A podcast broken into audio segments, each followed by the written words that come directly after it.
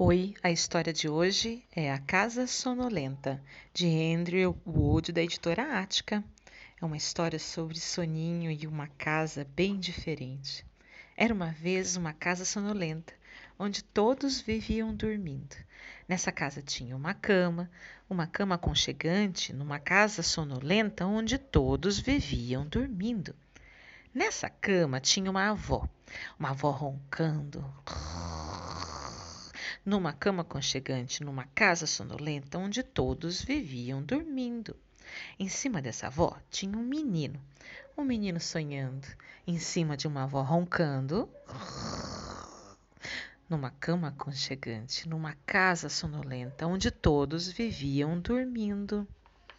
Em cima desse menino tinha um cachorro, um cachorro cochilando, em cima de um menino sonhando, em cima de uma avó roncando numa cama aconchegante, numa casa sonolenta onde todos viviam dormindo.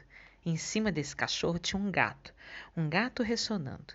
Em cima de um cachorro cochilando, em cima de um menino sonhando. Ai, em cima de uma avó roncando.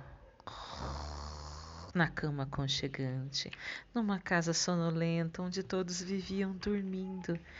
Uma pulga acordada que picou o rato, que assustou um gato que arranhou o cachorro, que caiu sobre um menino, que deu um susto na avó, que quebrou a cama numa casa sonolenta, onde ninguém mais estava dormindo.